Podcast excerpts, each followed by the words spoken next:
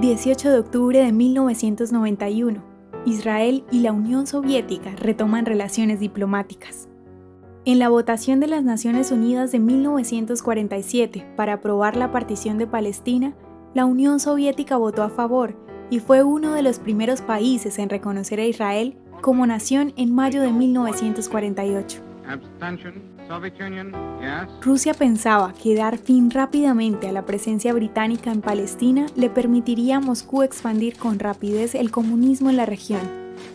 Las relaciones entre ambos países se deterioraron gradualmente, al punto de que la Unión Soviética se puso del lado de los árabes enemigos de Israel, particularmente Egipto, Siria y las organizaciones palestinas la Unión Soviética y otros bloques de países orientales cortaron completamente sus conexiones diplomáticas con Israel en junio de 1967.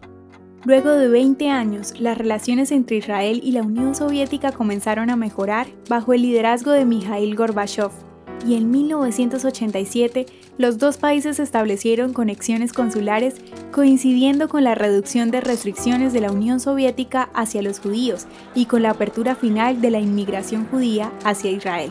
La reanudación de las relaciones diplomáticas se consolidó gracias a que Israel aceptó participar en la Conferencia de Paz de Madrid de 1991 en la que se pretendía negociar la paz entre los judíos y palestinos, con la mediación de Estados Unidos y la Unión Soviética.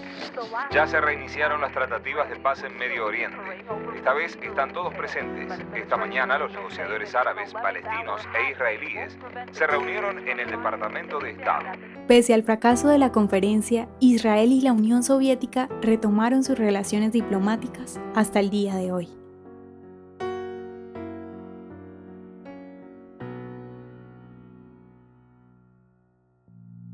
¿Te gustaría recibir estos audios en tu WhatsApp?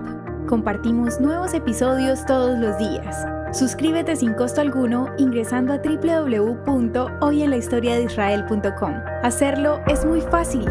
También puedes encontrarnos como arroba hoy en la historia de Israel en Instagram, Facebook, Spotify y otras plataformas digitales. Comparte este audio para que otros conozcan más acerca de Israel. Este proyecto es realizado por Philos Project. El contenido original de hoy en la historia de Israel fue provisto por el Centro para la Educación sobre Israel.